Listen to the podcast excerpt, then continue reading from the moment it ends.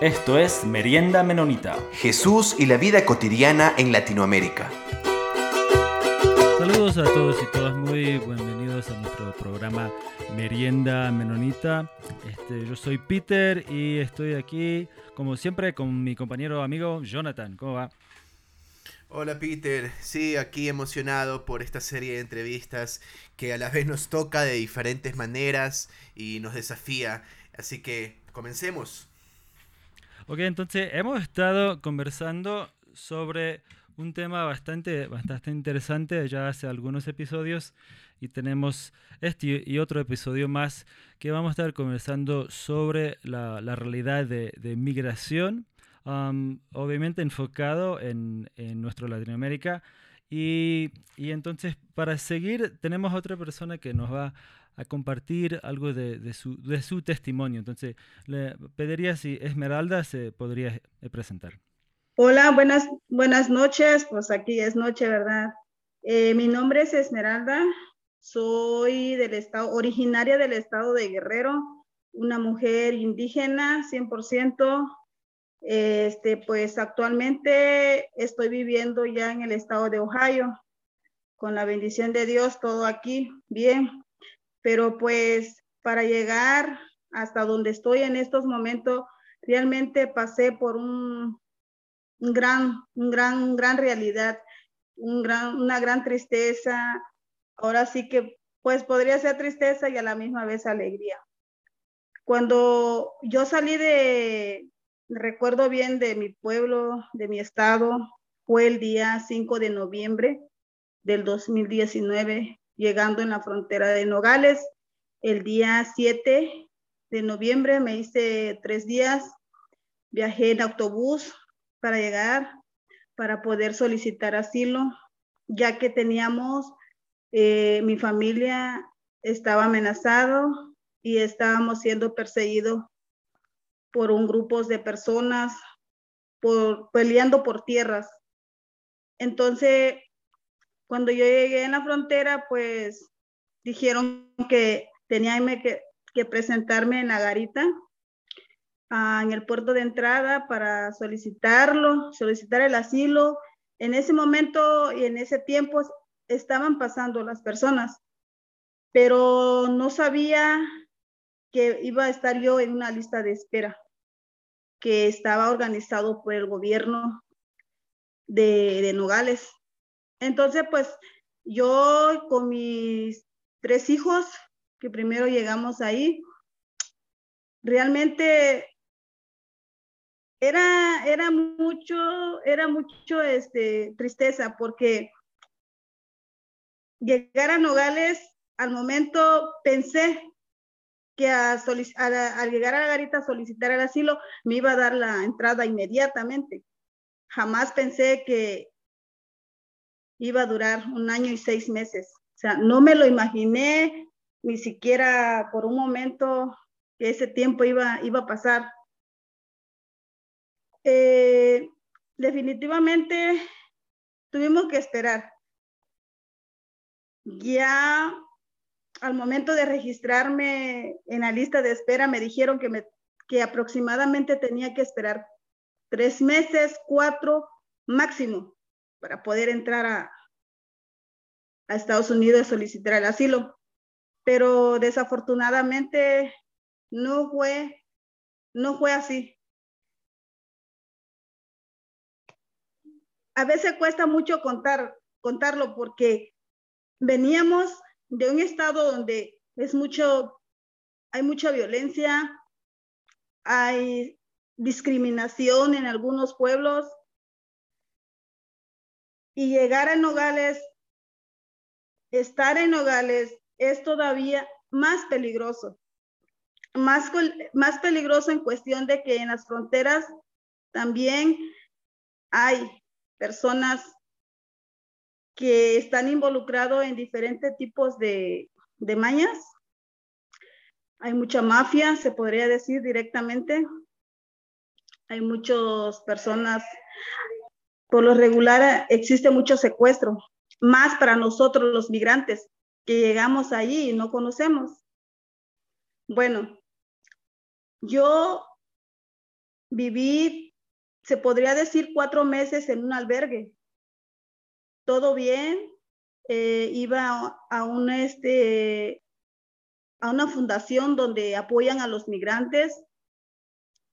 Todos los días nos daban de comer, de desayunar, todo bien, porque en el albergue hay seguridad, porque a pesar de que no estás en tu pueblo, pero siente la confianza porque ellos te cuidan, te cuidan más que nada porque te buscan la manera de transportarte del albergue hacia el comedor para que no estés caminando en la calle, porque ellos saben lo peligroso que es. Pero cuando a mí me dijeron que ya me tocaba entrar, yo alisté mis maletas y todo, yo encantada de la vida, feliz con mis hijos y desgraciadamente no se pudo. Nos quedamos en Nogales por la pandemia del COVID-19. En ese tiempo ya ah, se había incorporado mi esposo conmigo porque él se había quedado a cuidar a su papá allá en Guerrero nosotros nos sacó a él, él nos mandó a Nogales para pedir asilo y él se quedó con su familia. Pero de tanto, de tanto consejos que recibí ahí en Nogales que tenía que traerlo porque él era una parte, una pieza fundamental para mis hijos, porque era su papá. Eh, para él, para ese entonces él ya estaba con nosotros. Recuerdo bien que nos quedamos este, en Nogales el día, empezamos a, cuando fue, perdón, el cierre de, por la pandemia, fue el 19 de marzo del 2020, faltando dos días para que yo me pudiera presentar para solicitar el asilo ya. En ese tiempo tuvimos que buscar una renta para poder estar más cómodo supuestamente más cómodo, pero era un martirio. Mi esposo buscó un trabajo en la construcción en Nogales. Era difícil caminar en las calles. No conocíamos al 100%, pues como todo inmigrante, teníamos miedo de salir a buscar, a buscar el pan de día. Mi esposo en Nogales durante el, durante el tiempo que estuvo ahí, amenazados, asaltado, extorsionado, la extorsionado. Esmeralda, eh, ¿por qué su esposo fue amenazado? ¿Por quién? Lo que pasa es que cuando no te conocen en Nogales, bueno, eres, cuando eres un extraño desconocido, una persona que no sabe de dónde vienes, y por qué caminas hacia las calles donde hay puntos, porque en Nogales hay puntos, hay personas que cuidan. Y desgraciadamente nosotros llegamos a rentar cerca de la línea donde cruzan las personas. Entonces ellos pensaban que mi esposo era uno de los guías o era de... de este ¿Uno de los guías para qué? Son estas personas que le llaman coyotes para cruzar a Estados Unidos. Ok. Eh, entonces, para tener un poco más claro, ¿era amenazado por personas de la, de la mafia, como usted nombró, o personas del gobierno? De la mafia. La mafia. Ok. Primero era de la mafia, de, de, de las personas que mantenían vigilando la, la línea. La segunda ocasión fue cuando en su trabajo, donde él estaba trabajando en una colonia muy retirado del centro, ellos estaban, eran, era las 7 de la mañana, llegaron al trabajo y estaban descansando, esperando que recibir, recibir órdenes del patrón para poder empezar con la construcción de la casa. Llegó este, un señor con su camioneta y les dijo que tenían que barrer y limpiar esa área. Y entonces ellos le dijeron que porque ellos lo iban a hacer, ellos son trabajadores, ellos simplemente están trabajando en la construcción de la casa y que esa basura ellos no lo habían hecho. porque ahí pegado a esa casa está un tianguis donde venden ropa, eh, comida y todo. Entonces dijeron ellos, o lo haces o aquí te, aquí los quebramos. Esa es la palabra de ellos. Entonces mi esposo, mi hijo y otro sobrino, para no tener problema con él, porque el Señor estaba armado, ellos decidieron limpiar y cuando ellos estaban limpiando, él estaba tomando un video a ellos. Y él decía, así me gusta que la gente de Guerrero nos obedecen y que, y que sepan que lo que mandan aquí somos nosotros, no ustedes. Y para la próxima vez que yo venga, hay basura aquí, si no lo recogen, ya verán cómo les va a llevar. Y dijeron las groserías. Entonces le digo a mi esposo, pero ¿qué hemos hecho mal? ¿Qué han hecho mal ustedes? Si lo único que ustedes buscan es comida, es para llevar a la, a la casa, para los hijos, ¿cuál es el problema? Entonces yo inmediatamente comuniqué todo, comuniqué todo esto a unos abogados de, de iniciativa Quino, porque ellos nos estaban ayudando. Era mucho lo que, lo que nos estaba pasando, le digo, ya van dos ocasiones. Y la tercera vez fue la extorsión, donde le llamaron a mi esposo diciendo que tenían a mi hijo y que querían 30 mil pesos para entregar a, a, él. Entonces mi esposo marcó, me marcó a la casa y me dijo, ¿y mi hijo está en la casa? Sí, le digo, sí, ellos están aquí. Es que me dijeron que no. No, le digo, están en la casa. De hecho, yo los dejé en la casa porque yo en ese momento iba a recoger comida a la iniciativa aquí, donde nos regalan. Y le digo, no, él está en casa, seguro que está en casa. Sí, le dije, y ya le digo, márquela. Pero resulta que a veces cuando, cuando suceden las cosas, más se esmeran y a veces o no entra la llamada o igual no te contestan, entonces la persona se pone más nervioso. En este caso, mi esposo, se esmeraron las cosas de que mi hijo no contestaba el teléfono, que porque estaba ocupado y le dije yo, no, él está bien. En ese momento hasta a mí me llenó de temor. Le dije, pero si yo lo acabo de dejar. No, dices que lo subieron en una troca. Entonces yo tuve que regresarme a casa y le digo, ahí está mi hijo.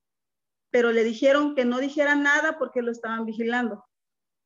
Entonces, era, era demasiado cosa, demasiado miedo, demasiado estrés. Para mí era muy estresante eh, psicológicamente yo ya estaba, creo que estaba muy mal. Esmeralda, y además de este primer eh, momento, ¿no verdad? Muy, difícil como nos está contando. Eh, y la ayuda que tuvo de esta iniciativa, de esta fundación, ¿sintió alguna comunidad, personas de algún lugar que estuvieran cerca con usted? cree que podía apoyarse en alguien? ¿Se cruzó con alguna persona en el camino? ¿Usted, eh, su pareja, sus hijos, que pudieran apoyarse mutuamente? ¿O había un sentimiento de total soledad donde estaban? Eh, pues no, no, no, no sufría mucha de soledad. Eh, solo era un miedo, eran miedo, pero estaba en cierto modo, estaba un poquito seguro. Mm, conocía una, conocía independientemente de las personas de Quino que siempre están con nosotros, nos están apoyando en caso de cualquier emergencia que suceda. También me eh, conocía una familia nogalense que era muy amable, eran muy trabajadoras, personas que no se metían tampoco en la mafia, son gente de casa. El señor era contador, trabajaba en una maquila su esposa tenía una tienda, viven bien. Eh, en cierto modo me sentía un poquito tranquila, eh, pero el temor para salir a la calle ya para mí era demasiado. O sea, ya no, ya no quería salir y si tenía que salir era por, por obligación porque tenía yo que ir a, a recoger comida. Pero en el tiempo que yo estuve en Nogales,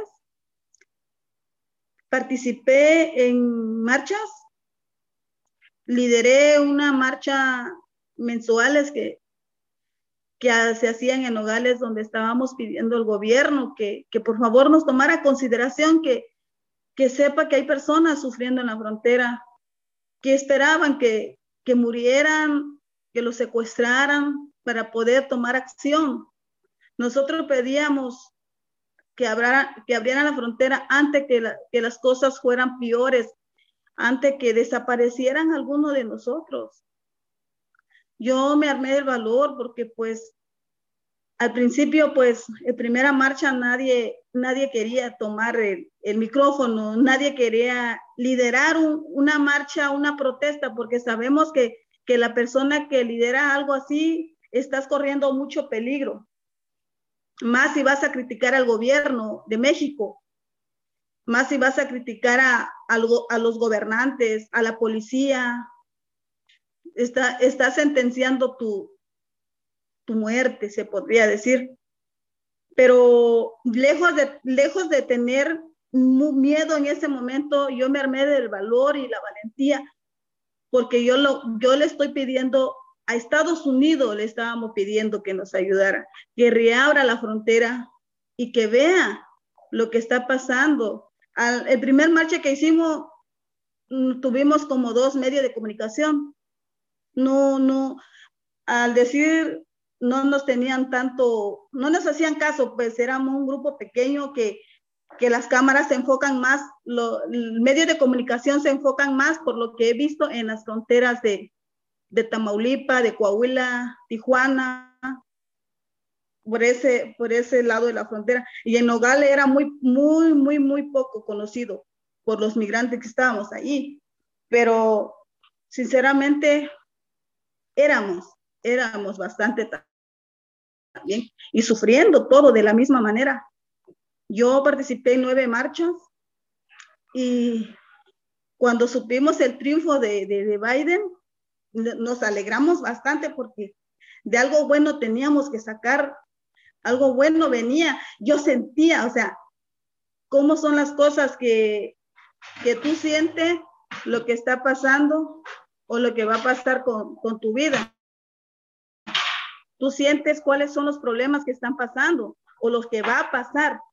Yo de cierto modo yo ya presentía desde el momento que, que ganó este, supimos el triunfo, yo presentía que el camino iba, se iba a abrir, no por mucho tiempo, tal vez, pero ya tenía la esperanza y nunca perdí la fe, porque yo, cada, cada marcha que yo hacía, yo siempre decía, yo por esa puerta, por esa garita, por esa línea, vamos a entrar algún día todos nosotros, todo el mundo que llega a pedir asilo tenga la oportunidad de entrar y no sufrir lo que estamos sufriendo nosotros ahorita, porque un año y medio en Nogales es, es bastante, es bastante tiempo y bastante sufrimiento, bastante dolor.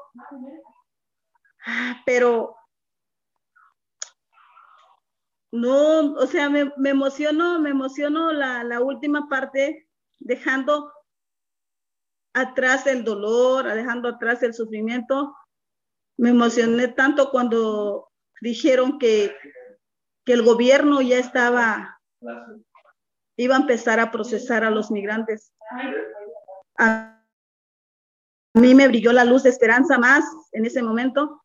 Me sentí feliz porque ya habíamos ganado una parte de la marcha no todo, pero ya, ya vamos avanzando, ya logramos obtener la entrada, ya logramos lo que nosotros estamos pidiendo. Definitivamente era, era una emoción muy, muy, muy bonito en mí cuando me dijo una señora, ¿sabes qué? Esmeralda, yo ya voy a entrar, que ya te hablaron, que te digo, a mí no me ha tocado el turno, pero no pierdo las esperanzas que me va a tocar a mí también, a todos. Y ya cuando empezaron a procesar a las personas en el mes de marzo, recuerdo fue como en marzo del 2000, de este 2021, este mismo, este mismo año, empezaron a procesar a las personas y, y yo me sentí contenta de ver a, todas esas personas que, ya, estaban entrando, los abogados de Proyecto Floren estaban enviando las peticiones, las solicitudes a Washington, D.C. Las personas teníamos que esperar una respuesta si fuimos aceptada o no fuimos aceptada por el Congreso. Y gracias a Dios, todas las solicitudes, las solicitudes que se enviaban a, a Washington, todos fueron aceptadas. Pasamos, pasaron todas, estaban pasando todas, todas, todas. La última marcha que yo lideré fue el la marcha del 30 de abril, fue el Día del Niño. Todavía no me han dicho que yo ya iba a cruzar en ese momento. Yo estaba todavía ansiosa por saber, por las noticias. Mi petición ya se había enviado, pero no, no, no había pues nada de respuesta. El miedo pues todavía lo tenía, tenía miedo, pero como que ya, ya estaba ya casi mi corazón palpitando porque dije, wow, ya si soy aceptada voy a dejar de sufrir aquí, porque yo sé que voy a ir a la tierra de la libertad, como yo le he llamado siempre a, una, a, una, a un país donde tú puedes salir sin miedo, donde puedes andar sin que nadie te esté hostigando, sin que nadie te esté persiguiendo, sin que nadie te esté mirando y siguiendo tus pasos, a dónde vas, por dónde caminas, qué ropa usas, o sea, todo eso. Y cuando terminó la marcha, al siguiente día, me llamaron los abogados que mi solicitud había sido aprobado. En ese momento me sentí feliz, muy feliz por mí, por mi familia, pero también me sentí muy triste porque se acostumbra uno de vivir eh, en, una, en una ciudad a pesar de tanto miedo, a pesar de tantos angustia, de tanto desesperación, de tanto, tanto que te intimidan ahí, sentía yo pues que ya no, ya no iba a poder participar en, la, en otras marchas, ya iba a abandonar a las personas que, que siempre he estado ahí con ellos, apoyándonos los unos a los otros. Y pues definitivamente, cuando me dijeron los abogados, vas a entrar el 12 de mayo, ahora era, me puse feliz, le, le, les vuelvo a repetir, me puse muy feliz, pero también tenía miedo. Tenía miedo porque yo traía a mi hijo, traigo a mi hijo uno de 20 años. 20 años tiene mi hijo y los abogados me habían dicho que podría ser separado de, de mi hijo porque es mayor de edad. Pues yo me arriesgué tanto para mi hijo como mi esposo porque nos podrían separar, el ICE nos, iba a separar, porque pues, uno, porque mi esposo estuvo por acá y fue deportado, mi hijo porque era mayor de edad y podría ser detenido. Todos los que son mayores de, de 18 años quedan, quedan detenidos para que ellos lleven su proceso solo. Entonces, ese era, ese era el miedo que yo tenía cuando, cuando yo este, ya faltaba un día para, para entrar. Era, era entre tristeza y alegría porque no sabía si iba a llegar con mi familia acá a Estados Unidos. Entonces, Esmeralda, entonces ahí usted pasó, como dijo, más de, más, más de año y medio en, Nogales, ah, México. Eh, en parte estaba esperando el, proceso de, solicitud de, asilo y, después por, la pandemia y por, y por los cambios de, las leyes de, Trump ya no, no pudo, bueno, tuve que esperar y, no, no, había cómo seguir el, el proceso. Entonces ahí ahora usted dice que a partir de ya de mayo de, de este año, ya cuando tenía ese solicitud aprobado para usted y para sus hijos menores, Entonces ahí ya, ya estaba por, por, por, entrar, para ingresar en Estados Unidos, en donde está usted ahorita.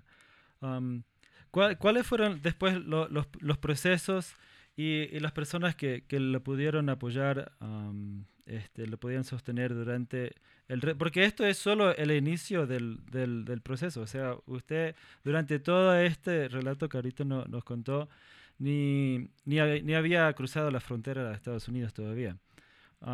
entonces después, en el, en el, siguiente parte de, de, de, su, de su proceso, ¿Cuáles, sí, ¿cuáles fueron los desafíos y, las personas o quizás comunidades que, que lo pudieron este, apoyar? Pues, eh, sí, como, ah, no sé si ustedes están enterados de que cuando estás en México todavía tú tienes que buscar a un patrocinador, alguien que te, que te reciba acá en Estados Unidos, ¿verdad? Entonces, yo tenía a una familia americana que iban a ser, que son mis patrocinadores, las personas que, que, respondieron por mí. Cuando yo entré con, eh, con migración, cuando pasé todo el proceso con ellos, gracias a Dios, pues nos sacaron a todo, a mi esposo, a mi hijo, a mis hijos, toda una familia completa. Llegamos a Casa Lita, una casa donde apoyan a, los solicitantes de asilo mientras los patrocinadores consiguen los boletos para que puedas viajar para donde están ellos.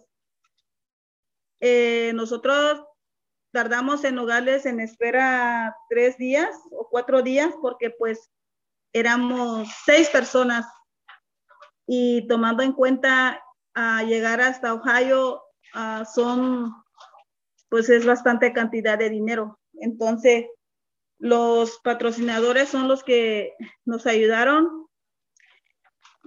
Cuando llegamos aquí, pues una americana, un amigo de ellos, nos ofreció una casa para vivir.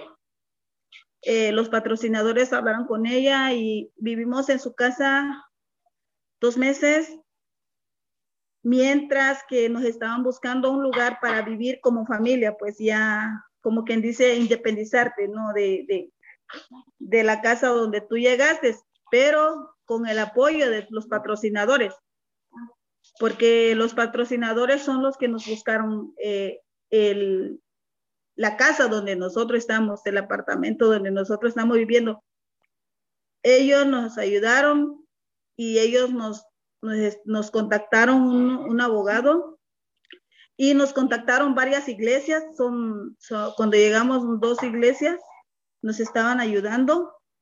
Una iglesia pues nos ayudó cuando recién llegamos, nos regaló un apoyo económico, nos regaló mucha despensa. Y la otra iglesia todavía nos está ayudando ahorita. Eh, nos compraron todo lo que es la ropa para el frío, porque aquí es bastante frío. Entonces nos apoyaron con eso, nos, apoyan con comprar los zapatos para los niños en la escuela y hasta en este momento, hasta hoy, estamos recibiendo el apoyo de la iglesia, se llama Iglesia San Marcos. Ellos han estado con nosotros y, y no, no, nos han, no nos han dejado, eh, están constantes sabiendo cómo estamos, están, están eh, llevándonos a médicos, si alguien se enferma, nos piden cita, nos llevan, están al pendiente de nosotros. Los patrocinadores están al pendiente por nosotros al momento que lo estamos ocupando, ahora o cualquier, cualquier, en cualquier hora que se lo necesitamos, ellos están disponibles para nosotros. Hemos pasado, hemos pasado más que nada frío, nada más, pero de hambre, techo donde dormir, estamos perfectamente bien aquí, gracias a Dios. Y yo siempre he dicho que todo lo sufrido en Nogales, Dios me lo está recompensando de muchos, de muchas, muchas cosas buenas. Y siempre he creído en eso y, y ahorita lo estoy viviendo y las bendiciones y los tiempos de Dios son perfectos. Esmeralda, si usted pudiera eh, decirle ahora la Esmeralda actual, algo a esa Esmeralda que estaba en ese primer momento en Nogales, algunas palabras a ella, ¿qué le, qué le diría? Pues Esmeralda, que tenga mucha fe, que siga luchando, que, que Dios siempre va a estar con ella y con todas esas personas que están en Nogales y en otras, en otras fronteras, que tengan mucha paciencia, que tengan mucha perseverancia, que Dios nunca nos va a abandonar. Dios siempre está con nosotros, siempre y cuando nosotros creamos en Él. Esmeralda, ten mucha fe, ten mucha esperanza y ten paciencia. Sigues luchando, Sigues adelante, no te rindas, tú puedes, échale ganas, Dios está contigo. Y Esmeralda, ahorita, entonces, ¿usted todavía sigue en algún um, proceso de migratorio um, legal? Porque comentó que todavía tiene unos um, abogados que, le han podido ofrecer ayuda. Entonces, ¿cuál, cuál es su situación actual y, y qué, qué, ¿Qué ve como los pasos aquí hacia adelante? Pues ahorita tuvimos, íbamos a tener nuestro corte con migración el pasado mes de julio, pero no hay citas. Migración no está atendiendo a ninguno de nosotros, a ningún solicitante de asilo. Están proponiendo la cita, los están dando en un tiempo muy largo, o a algunos les están dando un año, dos años. Yo aún, este, aún no sé cuál es, cuál sería mi fecha, porque la persona que está haciendo todo eso es la, abogada, una abogada de una iglesia, de un centro. Ella es la que nos está apoyando y estamos ahorita en espera. Lo que sé que solo ella mandó lo que es eh, permiso, como una solicitud de permiso de trabajo a migración y ahorita estamos esperando en eso, estamos en espera para ver cuáles las respuestas que nos van a dar, si nos van a dar el permiso, no sabemos todavía. Dijeron que, que podría llegar la respuesta hasta en febrero. Son tres meses y, pues cuatro meses y se nos va a hacer, se nos está haciendo un poquito largo, pero igual estamos esperando. Eh, pues yo soy la persona que siempre he tenido la paciencia y tengo paciencia y voy a seguir esperando. Esperé un año y medio en Nogales y puedo esperar aquí unos meses, eh, con la diferencia de que aquí eres, eres libre, eres, eres feliz. Aunque pues extraño mi, mi rancho, extraño mi pueblo, extraño mi gente, extraño mi costumbre, mis tradiciones. So, extraño todo, extraño todo lo bello de, de mi pueblo, ¿verdad? Porque no hay, no hay ni un lugar maravilloso que en tu pueblo porque pues de allí eres y ahora sí que pues estoy aquí, apenas me estoy adaptando. No me he adaptado al 100% para serles sinceros. Soy muy sincera, no me he adaptado al 100% donde estoy viviendo, pero poco a poco yo sé que me voy a acostumbrar. Y Esmeralda, ¿todavía, todavía tiene algunos um, contacto con, con, las otras personas con quienes estaba esperando ahí en Nogales, ¿piensa todavía este, seguir algo en, eh, algo en, en, la lucha por, por las libertades de, de las personas um, y los derechos de las personas migrantes? Sí, sí, sigo contacto en, e, con ellos, sigo contacto con este, Iniciativa Quino, sigo en contacto con uno de los abogados. Eh, me han dicho que siempre cuando se necesita algún apoyo, eh, me, lo van a hacer saber. Eh, he enviado videos animando a, a, los que están todavía en espera de, de, asilo, en espera de que abran la frontera en Nogales. Ah, le he dado ánimos, me he reunido con ellos virtualmente por Zoom también en las reuniones de campaña de Salva el Asilo de Nogales. El día 28 de septiembre tuve el privilegio de asistir a un evento también para apoyo del inmigrante de Washington, D.C., en representación de todos nuestros hermanos migrantes que todavía siguen en la frontera.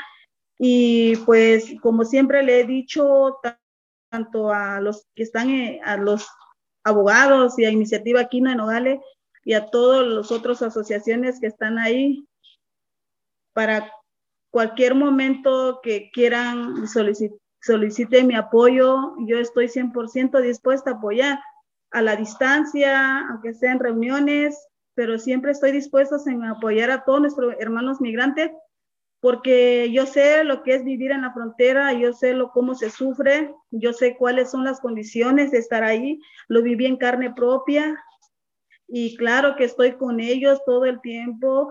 Ha, ha, habido personas que me han enviado mensajes me preguntan, oye, tú estuviste aquí, ¿cómo le hago? Mira, yo soy, me marcó, hace poco me contactó una señora del Salvador, mira, yo estoy aquí en, en Hermosillo, me deportaron hasta acá, ¿dónde puedo ir?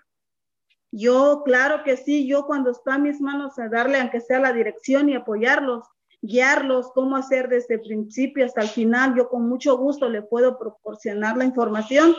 Muchos me han contactado por Facebook, me dicen que han visto mis comentarios en unas publicaciones que hacen ahí y, y, luego me dicen ayúdenos, asesóranos, ¿cómo no? Pues yo los voy a guiar, hagan esto y esto y esto. Entonces yo me siento contenta y me llena de satisfacción de poder, de poder apoyar, de poder este, de alguna manera a la distancia estar con ellos porque pues parte de mí todavía sigue en la lucha en Nogales y, y voy a seguir uh, hasta donde se pueda, hasta donde Ahora sí que cuando me digan ya no necesitamos tu ayuda, pues igual quizás me retire, pero verdad que aquí voy a estar para, para lo que se ofrezca a todo ello y para las personas que necesitan de algún consejo. Soy amiga de todos ellos y aquí estamos para apoyarlos en lo que se ofrezca. Esmeralda, muchas gracias. Su eh, ánimo eh, su felicidad y su fuerza es muy contagiosa. Así que ha sido un placer poder escucharla y conversar con usted. Le agradezco mucho por eh, darnos este tiempo. Peter. Sí, muchísimas gracias. agradezco este, este testimonio y, estas palabras de ánimo que, que, hay tantas personas a todo alrededor del mundo, no, no solo um, en, en, México um, o en Estados Unidos, que, que, sufren esta, estas diferentes realidades, diferentes razones por, por salir de, su tierra, de salir de su pueblo. y le animo a, seguir eh, en, en, esa lucha y de, y de, y de, seguir bendiciendo a personas con, con, con su testimonio.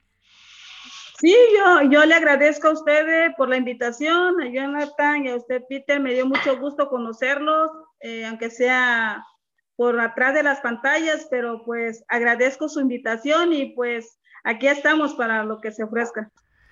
Esperemos podernos encontrar en algún otro momento, ojalá ya no atrás de las pantallas para poder seguir conversando, Esmeralda, seguir conversando Esmeralda. Agradecemos también a la red menonita de visión y Anabaptist World por el apoyo y por hacer posible este espacio. Eh, queridos y queridas oyentes, si tienen ustedes alguna pregunta, eh, si quisiera que estemos tocando en profundidad algún tema, algunas preguntas que se nos haya pasado de largo, por favor no duden en escribirnos para poder seguir en la conversación. Muchas gracias.